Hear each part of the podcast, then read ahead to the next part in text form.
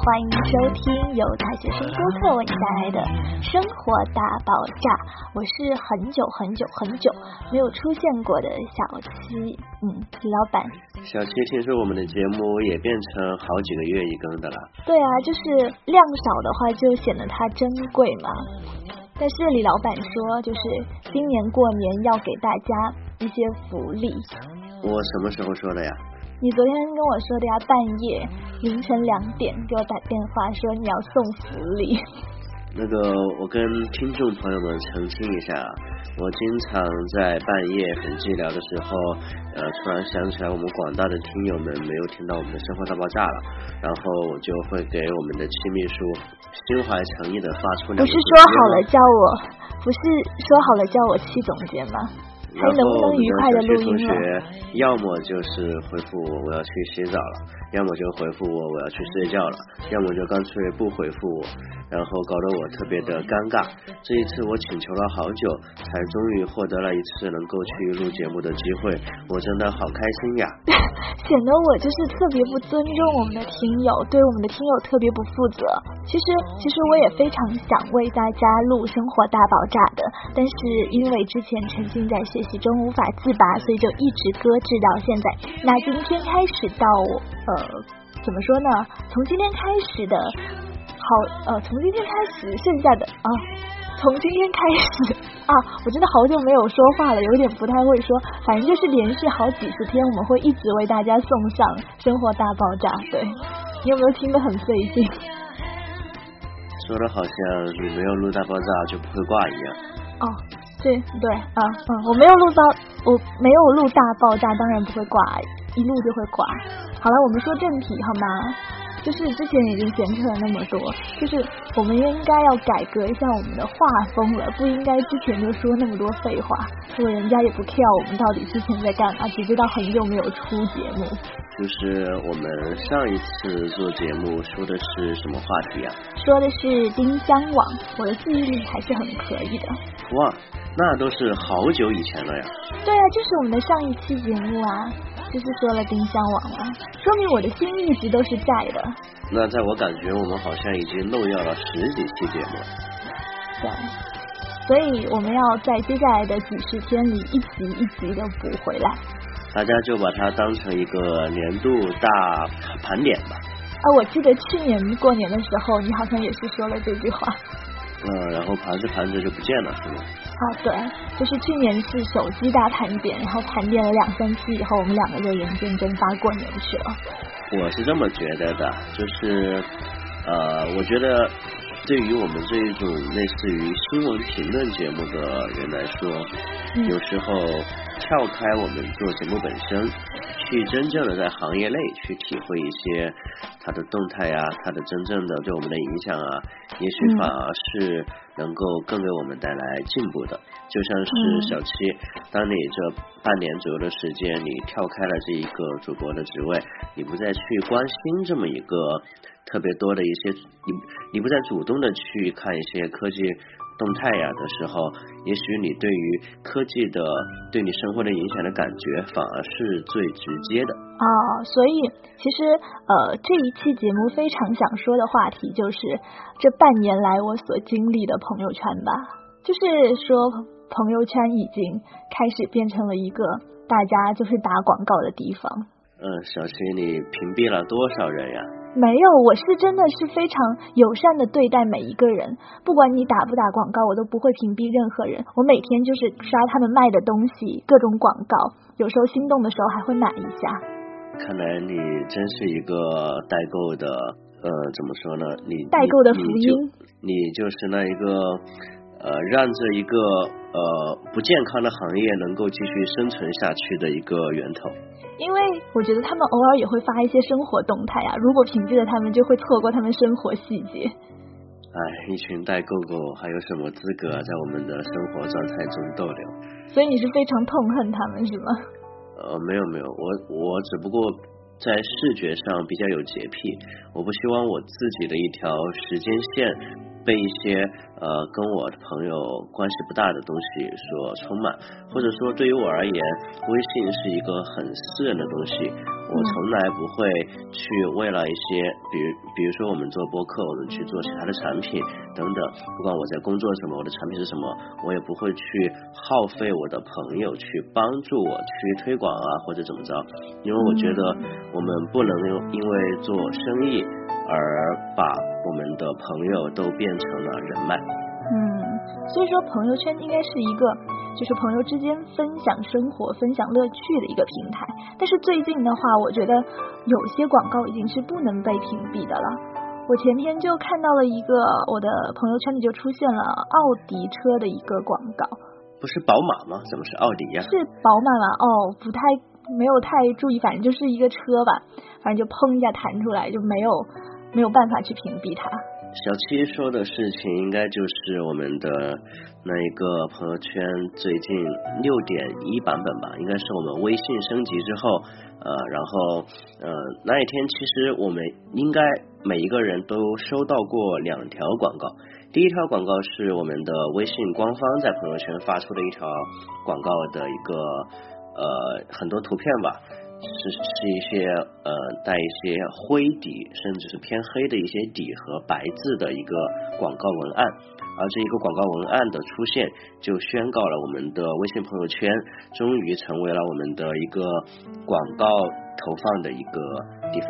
那小七，你还记得呃你收到的微信的第一条广告，也就是我们的微信团队自己的一条官方的广告，它是怎么说的吗？它介绍的不是就他做的广告不是某一件商品，而是朋友圈的广告，为朋友圈的广告而做的一条广告。我还是隐隐约约有点记得，但是没有太仔细看，就看到他那个大概标题是广告本来就应该是朋友圈的一部分，是这个是这个吗？记忆应该没有偏差吧？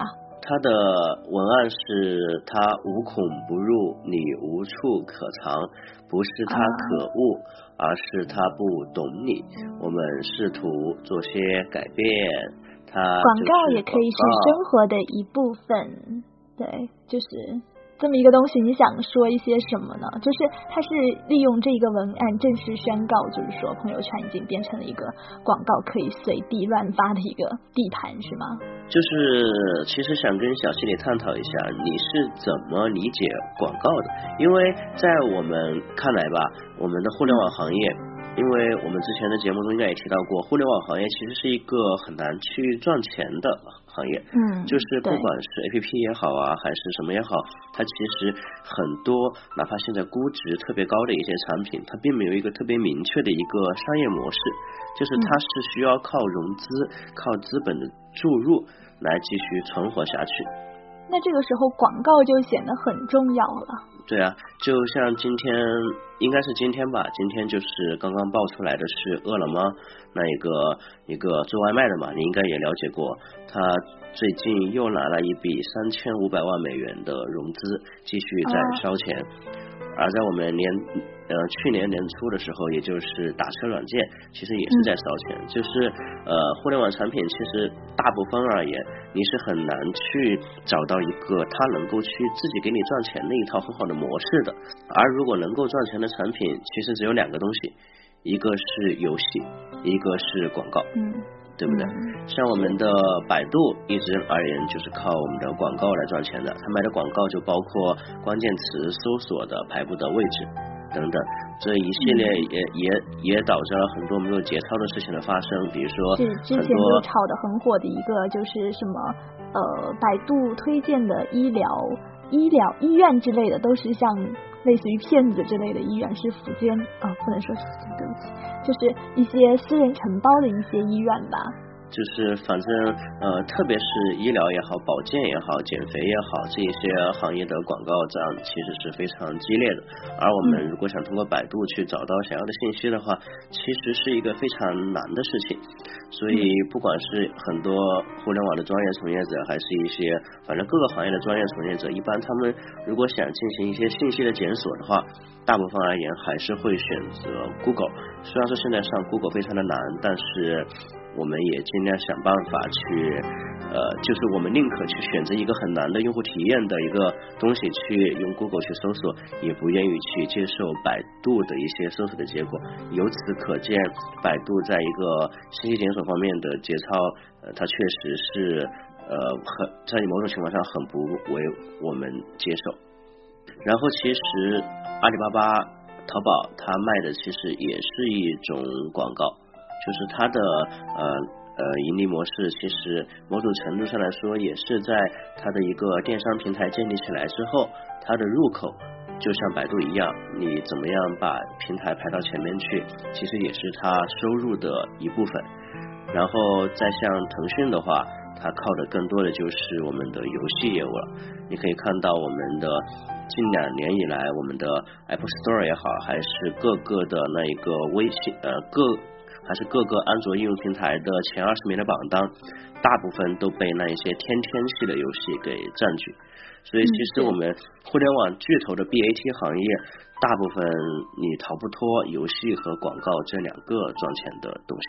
嗯，好，你刚才想说什么的来着？啊，你终于想起我了，我都快忘了我想说什么了。哦，我是想说，其实呃。你刚刚不是之前很早很早很早很早那个话题，你问我对广告是什么看法吗？其实我觉得每个人都会对广告特别的憎恶，就觉得它破坏了就是欣赏一样东西的时候的那一种美好的心情。但是就是但是对于商家，就比如说对于你来说，你可能是希望的是广告，希望广告商来投资的，因为这是让自己成长起来的唯一的办法。我是觉得，对于广告而言，我们要有一个更加清醒的认识，就是广告并不一定那么明显的广告才是广告。就是我们所理解的广广告，比如说最早我们接触到的就是电视广告，它是特别明显的，它会打到我们的看电影、看电视的体验，你明显就知道断开了就是广告，它完全就呃。它没有一个中间的一个缓冲的一个介质，对不对？嗯嗯是。然后，但是到现在为止，比如说呃，小秦，你平时呃看一些新闻资讯是在哪一个网站上看呢？新闻资讯嘛，新闻资讯像呃腾讯新闻啊，然后 QQ 上它弹出来的那个。这腾讯行为应该还好一点，但是其实你看很多其他的一些呃网站，他们的一些呃类类似于一些资讯文，其实大部分很多涉及到某个品牌、某个产品的文章，嗯，我不能说出一个大概的范围，但是很大程度上都是一种软文，懂吗？就这种软文，它包括很多东西。就是它可能是某一个产品的一个文章，可能是一个明星的一个炒作的文章。其实呃，你看那些娱乐八卦的文章，只要不是对明星的身份有损害的，其实很多文章都是由明星的身后的经纪公司去跟那一些媒体合作推出的，等等这些东西。其实真的如微信团队所说。我们如果从这种宏观意义上的广告理解的话，我们的生活基本上没有不是广告的东西。是。所以就是说，那既然这个样子的话，就像我觉得微信微信发出这么一条那一个朋朋友圈吧，它表达的这一个广告呃无处不在的文案，肯定也是考虑到了呃。如果微信不做广告，那你的朋友圈却到处都是广告的话，呃，他反而觉得，呃，对他反而觉得那还不如我来喽，对不对？你们既恶化我的平台，我也赚不到钱，你们也不给我给钱，那这是何必呢？那还不如呃我来一统江山，统一市场。你们以后要广告，可以都来找我，凡是自己打广告，我都不我都不让，对不对？那可是现在应该还没有这样一个行为在吧？就是我还是看到那个朋友圈各种代购是遍地开花。你的意思是说之后的呃朋友圈那些代购都要通过他的一种呃怎么说都要通过经过他的同意吧？通俗一点讲，然后才能被发出来吗？我们只是一个假设嘛，因为它毕竟是一个利益相关的东西，对不对？嗯。就像朋友圈这次。他允许第一批投放广告的梯队，当他说有广告的时候，大家都很兴奋；当他说第一批广告的广告金额最少是一千万元左右的时候，大家就都央了，对不对？那只有那种大牌能够。博得上倍。这明显不是给平民玩家玩的嘛？但是就是说，因为我我在之前一段时间跟一个腾讯的那一个广点通的团队有过接触，嗯，就是呃现在的广告它相对而言，就是其实我如果我们把广告商。把它比喻成一个跟我们用户做竞争的一个对手的话，其实当我们用户的识别广告的能力和免疫广告的能力在提升的时候，其实广告商的战斗力也是在提升的。就是他们现在已经渐渐没有那么在乎一个广告被看见的次数，而更加在乎看到这个广告的人是不是我想看到这个广告的人，懂吗？啊。就是同样一句话，你如果你给一万个人看，其中却只有一百个人是我想要的人，还不如你只给一千个人看，而那一千个人都是我想，就都就都是我产品的目标用户，这才能够增加一些转化率，对不对？那其实就可以呃分析各种用户，然后选择性的投放广告啊。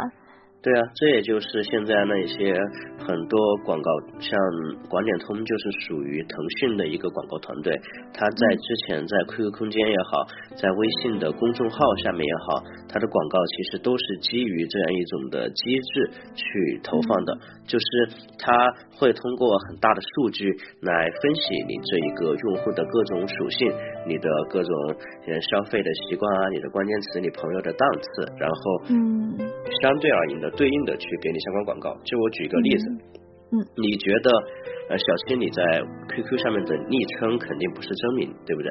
对。但你觉得你的真名，呃呃 QQ 会不会知道呢？当然知道啊，现在不是有一个就是嗯所有人都备注你什么，然后当你加一个人的时候，他会推荐你他是备注成什么名字，这个时候我看到很多呃人的名字就是他的真名。对，其实其实就是这个道理。当当当你被一百个人被加过好友，其实有五十个人备注你的名字是这个，那你名字实际上就是这一个了，对不对？嗯，是。至至至少在 QQ 而言，它是可以以这个东西作为你的代号的。那其实还有很多东西，你的很多各种，比如说 QQ 装进去之后，你的好友的一个呃所有的好友印象啊，你们。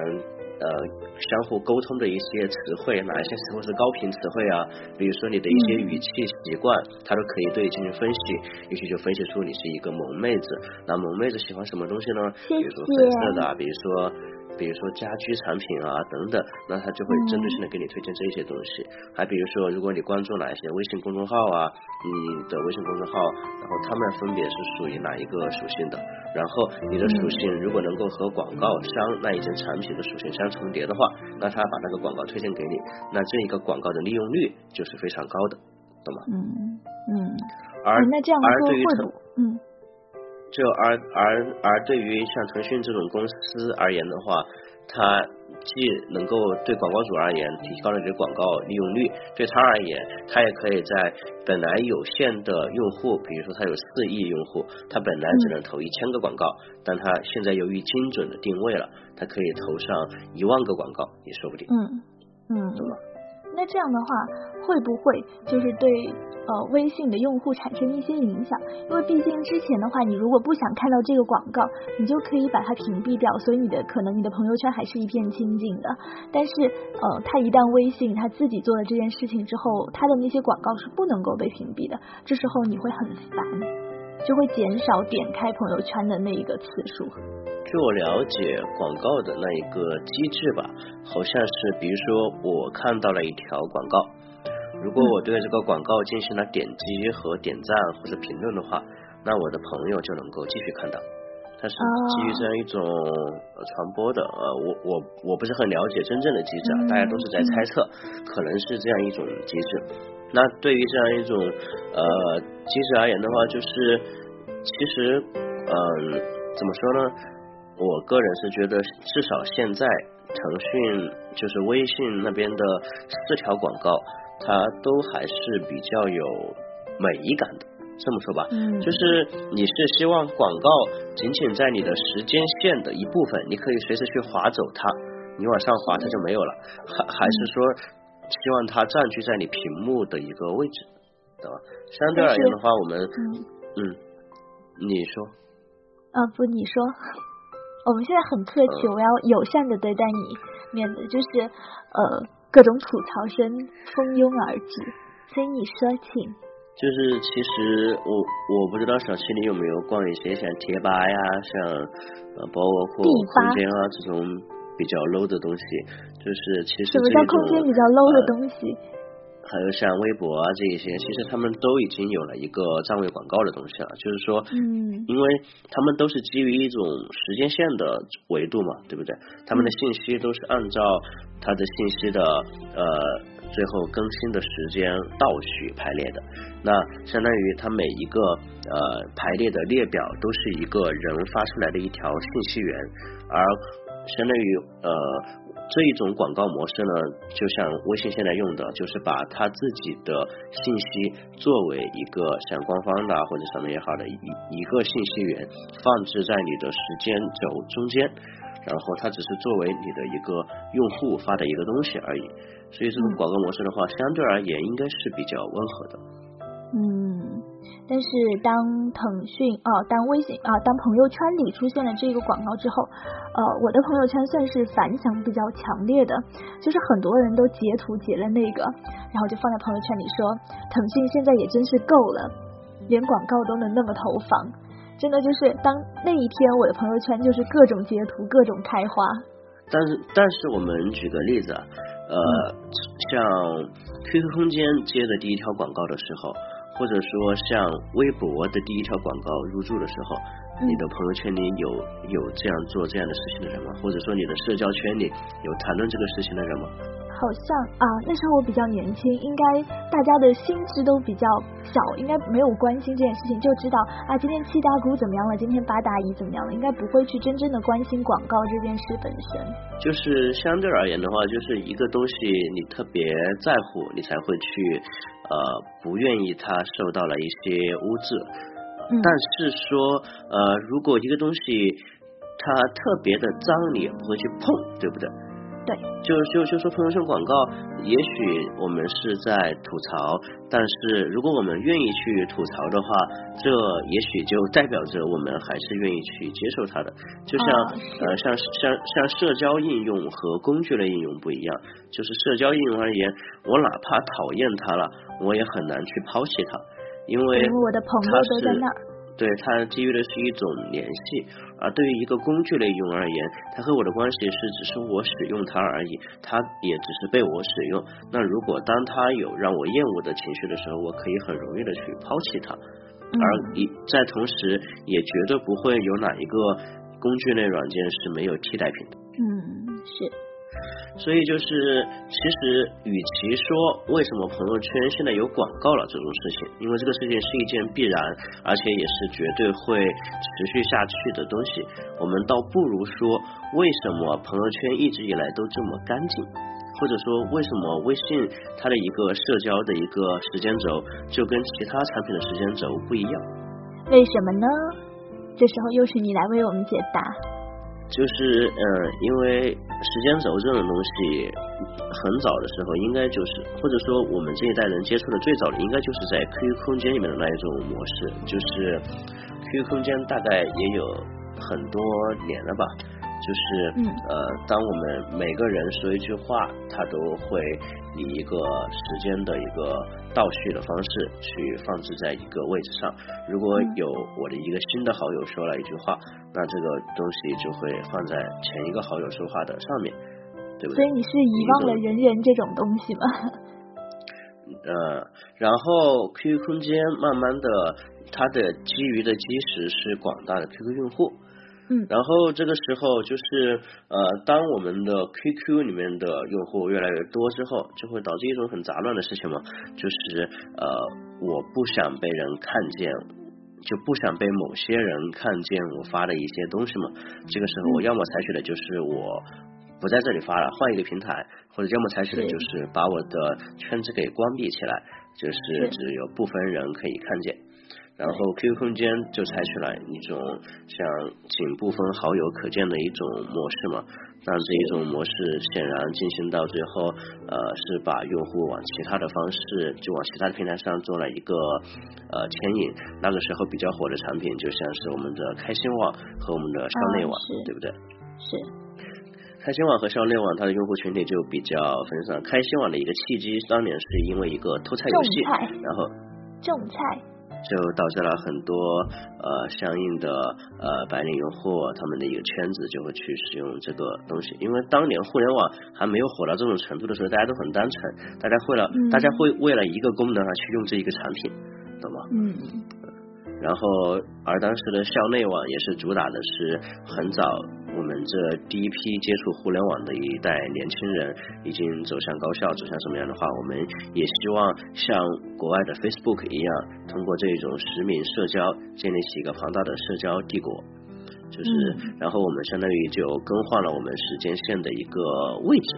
就是把我们的时间线从 QQ 空间，呃，慢慢慢的就同样，其实同样都是发状态这种东西了，就把它挪到其他的地方去了。因为我们希望看到和点赞的人，慢慢的也跟着一起牵引过去了。是，其实这个东西很微妙，就是呃，为什么一个平台它能够满足你的功能，却大家像赶场一样，一个一个往新的平台上面牵引呢？难道旧的平台？就做不到新的平台能做的东西吗？所以呢，你想说什么呢？这个疑问反义疑问句之后，呃，它的原因当然有很多，但我觉得更深的层次就是，当一个产品，当当一种社交形态的用户越来越多之后，它的量级就会越来越重。这个越来越重，并不仅仅体现在它的用户量的增大，而体现在它会不舍得去抛弃一些东西。懂吗？就像 QQ 空间，它真的去舍得抛弃 QQ 的用户吗？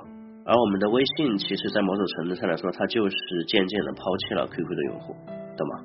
如果你回顾微信的历史的话，会发现它最早期是仅支持 QQ 登录。然后也更希望是他的好友都是通过 QQ 邮箱和腾讯微博导入的。但慢慢在之后的话，真正的走向一个移移动化社交的时代的话，它其实它的一个走到了一个具体的方式，就是通过我们的手机号码等等这些方式去做一个更加轻量级的社交。之前用微信的时候。呃，觉得它其实跟 QQ 并差不太多。后来真正的开始比较多用微信，而少用 QQ 空间的时候，是会觉得说，呃，朋友圈能给我的安全感比 QQ 空间要更大一些。那我们就请最。基层的用户，小七这种每一条状态都要在空间和微信各发一遍的用户，来呃讲一讲空间和微信，你觉得区别在哪里？没有，我没有，就是微信跟 Q 空间都各发一条，它不是是有一个同步的一个按钮，那有一些我觉得可以，因为我的 QQ 里面。装的人比较杂比较多，有些人可能只是真的只见过一面，人家给你呃，人家给你 QQ 号你就加了一下，那其实很多东西是不想跟他们分享的。而且，呃，当你的 QQ 的基数在七百个人左右的时候，你会很烦，就不想去给他们去分类。那这个时候，你觉得有一些，比如说，呃，你平时去演出的一些照片，你觉得可以给他们看，那你就同步一下就发到了 QQ 空间上。那你觉得有一些比比较私人的情绪，那就会发在呃类似于朋友圈里，因为朋友圈的我的朋友圈，呃，微信里的人数基数会比较少。而且都是一些比较熟的人嘛，就感觉比较可靠。就是说，你选择空间也好，还是微信也好，你的基于的条件是因为微信，因为空间里面有了很多你不愿意展示的人，是吗？嗯，是。那我们假设，如果当微信你的好友也越来越多的时候，因为现在大家见面都不交流 QQ 号了，都说我加个微信吧，对不对？那如果这种方式导致你的好友越来越多的话，呃，你会不会在一个新的产品到来的时候又去抛弃微信？应该会吧，因为之前就是，对啊，对啊，肯定会啊。就之前其实我的微博是最保险的一个地方，对谁都不知道。但后来的话就抛弃了微博，其实是最开始抛弃 QQ 空间到微博，然后后来就抛弃微博到微信。那如果有真的有新的东西，然后我的朋友圈真的人很多很多的话，那我会抛弃这个平台，再去换另外一个平台。其实我们其实没有必要说人人和开心网，因为他们衰落的理由有很多，而且更重要的是他们的用户本身的基数就是有过挑选的，就是它不是适合全年龄段和全平台用户使用的，它本来就有一定的用户的，就就它只就它就像郭敬明的小说一样，只适合一个人的某一个阶段去经历。然后，当你从这个阶阶段出来之后，你需要接触更广阔的社交圈的时候，比如说你上到呃一个四五十岁的老总，下到一个小朋友，你都要去接触的时候，这个时候你就会选择一个全年龄段的一个社交产品了。嗯，那我们就可以呃先抛开人人网和开心网这种社交平台，直接从空间去过渡到我们的一个微信上面来。微信，这是我呃对，这就是我们讨论的一个基础，呃。那你还是觉得是纯粹的是用户，呃，就就你的朋友，呃，在哪里你就会在哪里啊，一些杂七杂八的人如果在哪里你就不在哪里，对吗？对，是是，因为至少就是我身边的这一群朋友，包括你，就是呃这几个呃平台社交平台，它的年龄层的跨度是很大的，可能下到刚会走，上到九十九都是可以用的，所以呃你可以很容易的把一些呃比较亲近的朋友聚到一起吧。那我们再假设一下，如果微信要避免你说的那一种情况发生的话，它能够怎么做呢？要怎么做呢？嗯，其实我觉得对一个用户来说，就对我个人而言，隐私是一个我特别注重的一个关键点吧。所以，其实，哎，如果我知道的话，我就直接去应聘这个腾讯的中坚力量了，也就不会在这里。在这里跟你谈论这些东西，所以我觉得就是应该要怎么做，应该是他们通过我们的这一些感官来呃思考，他们应该怎么做吧。就你觉得这个问题的答案是值很多钱的是吗？对，就是因为它毕竟会可以呃关系到呃能不能留下它的一些用户的这么一个平衡点吧。这也是我们讨论的一个问题，就是呃我们。现在不管怎么样，广告来了，我们自然是有一种反感的情绪的，对不对？嗯。那这种反感的情绪的来源，就是在于我们有一种感觉，就是是不是从广告开始，然后我们就就代表着微信的一个没落，就是它也走了一条呃不愿我们很反感的一条路，那它其实也会步入很多其他的社交软件的后尘。懂吗？嗯，就一就像很流行的一些话，什么 Facebook 已死啊，什么 WhatsApp 永生啊等等这些东西，就是慢慢的它都会有这种留言传出来。那我相信，呃，你你你也你你刚才也说过，你也相信微信团队的人肯定是比我们要足够要优秀很多倍的。那他们既然在这个时候依然选取了呃无法放弃这大概每年都会有一百多亿的盈利的一个呃。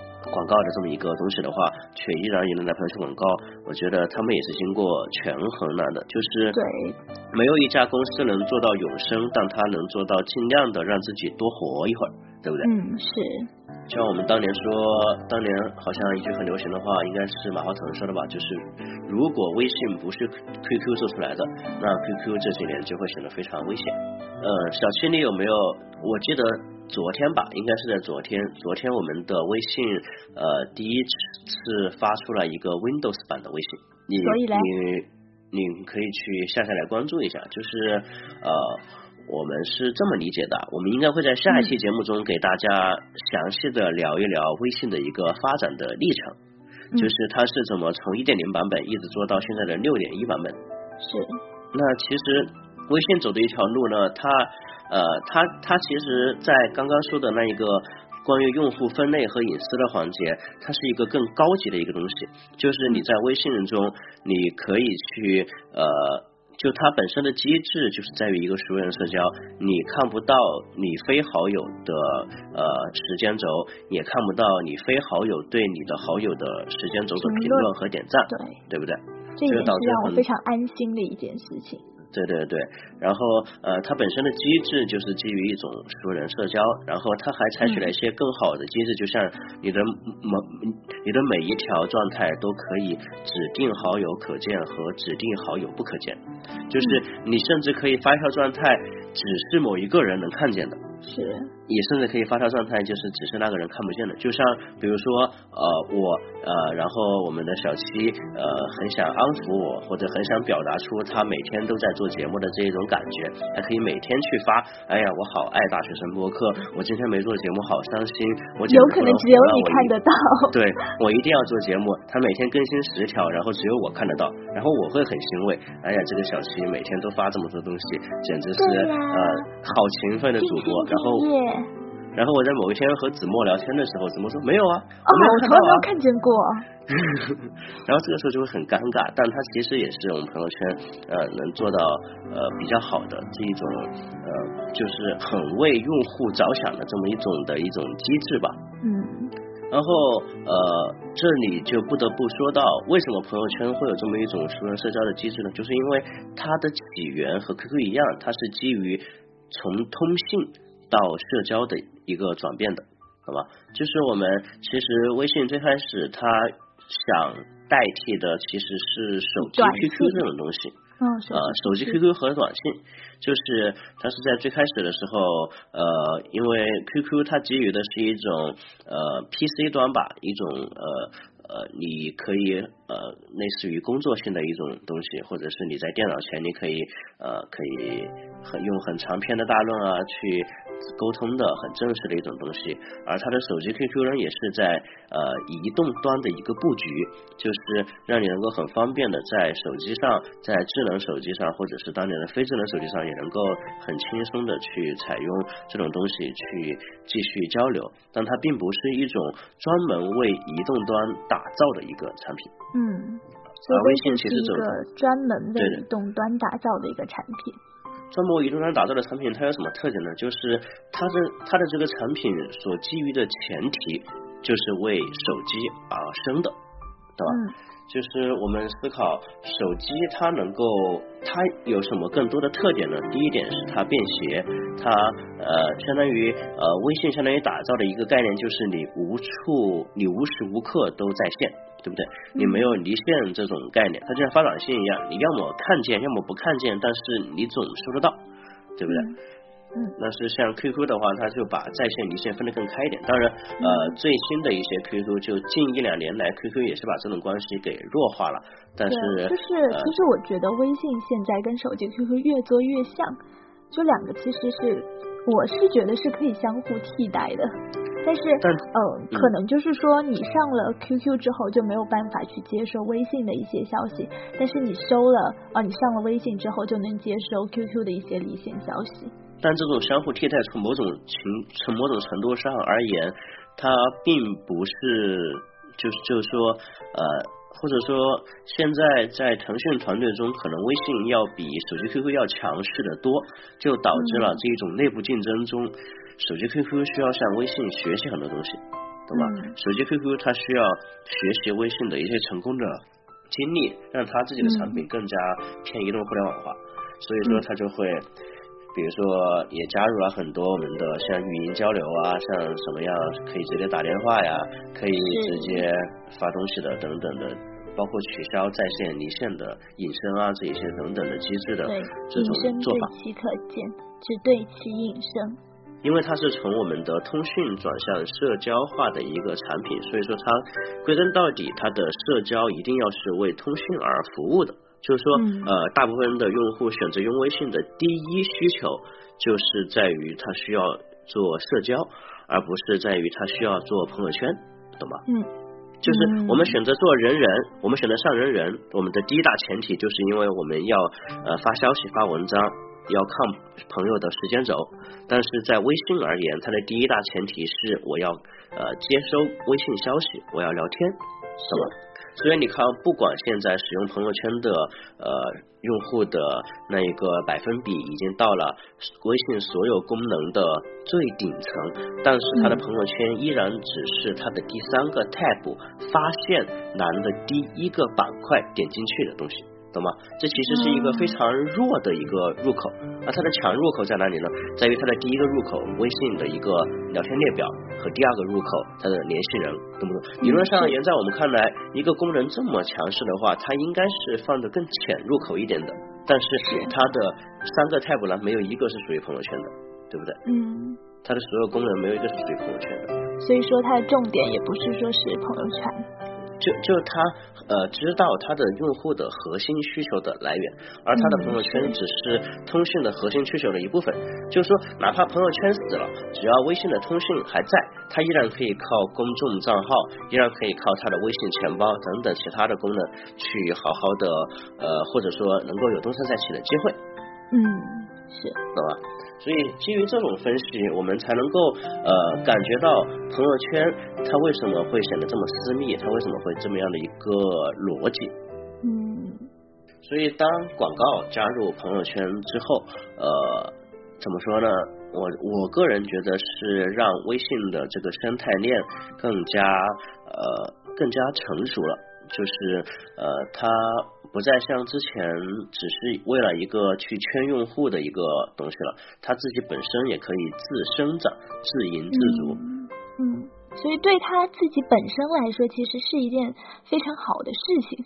我个人是觉得他让这个生态链更加呃好了，或者说，如果对我而言的话，如果让我选择接受是大家一是一个很乱的朋友圈，大家有的发广告，有的发状态。呃，还是一个有官方广告的朋友圈，大家呃少发一点广告，我更加倾向于选择一种独裁性的官方的东西。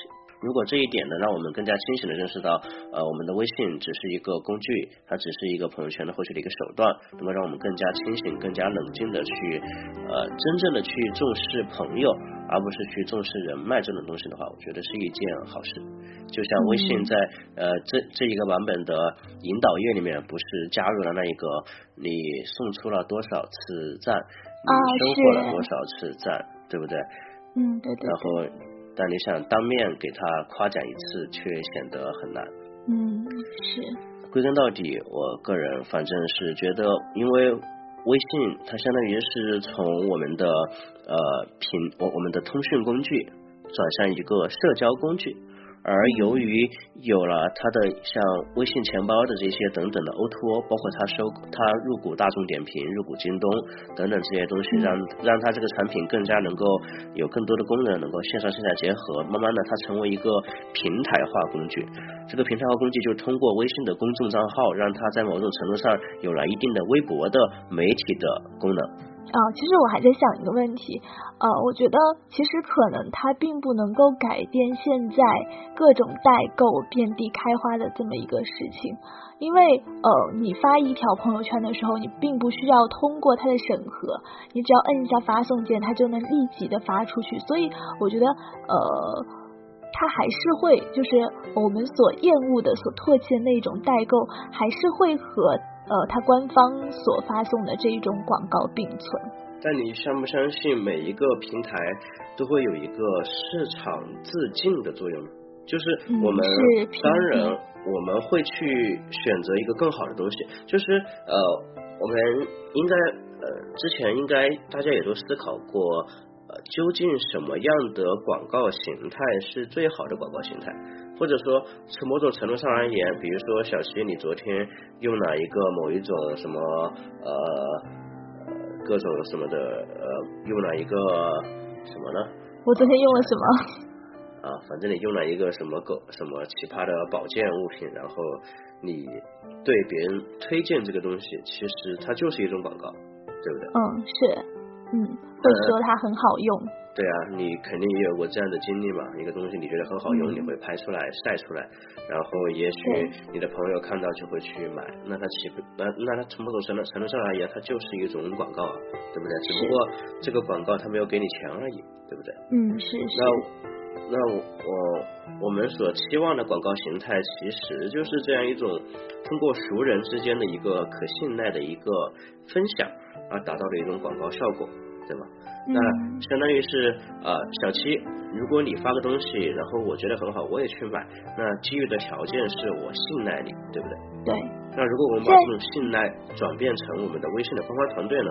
就是如果经过他审核、经过他包装的广告都像你发出来我会选择的这种东西一样的话，或者说如果他的推送机制他能精准的定位我需要什么，然后给我相应的优质产品的广告的话，那为什么我们需要去排斥它？就是我们之所以会有排斥那一些代购广告，是因为。呃，真的是第一，我不能保证你的这个东西是正品，或者说我能够保证你百分之九十都是假的。第二就是这个东西我真是不需要，对不对？是。你如果第一能保证质量，第二能，我第二我确实会有需要的话，那那以我们现在这种对广告的理性的态度的话，我我觉得这也并不是一个不好的东西啊。嗯，是。所以对今天的话题。你还有什么想说的吗？就是在这漫漫的深夜里，我已经很困了。呃，要不，反正我我大概准备，因为今天讲的一些东西也有点乱嘛。反正，因为我们。也许大家也就，也许我们没有把朋友圈的来历也好，或者是整个微信的发展的过程给大家做一个深入剖析，呃，所以我打算在下一期节目中给大家好好的介绍一下我们的呃微信从一点零到六点零的一个整个的发展的一个心路历程。对，这个东西在呃节目中间有做过预告，不知道大家有没有认真听呢？对，因为我们是这样觉得的，一个我们肯定无法否认，微信是现在全国乃至全世界最好的应用之一，嗯，对不对？那它的每一次变动，每一次怎么样，我们应该是能够判断出，或者说能够稍微有一点点的呃看，能看出一个轮廓，一个它究竟想往一个怎么样的产品发展的轮廓。而这个呃轮廓本身就我我们不会去做猜测，去做恶意揣测，去做什么样？嗯，我们只是告诉你他一步一步是为什么会这么走，那他走了什么样的路？那至至于以后他究竟会怎么样发展？他究竟是会像 Facebook 一样，像一棵常青树一样常青那么久，还是会被一个全新的一个社交形态打败，还是会怎么样？那所以这些问题就留到下期节目去解决，对不对？那嗯对，那在节目最后呢，我还是要和以前的每一期一样，向大家保证下一期不会隔得太久哦。哎呀，说出来我自己都想笑，怎么办？对啊，下一期不会太久，所以请大家呃保有一颗非常热情的心去期待它吧。呃，今天的生活大爆炸就到这里结束了，拜拜。这里是好几个月更新一期的生活大爆炸哦，大家再见。好几个月哦，拜拜。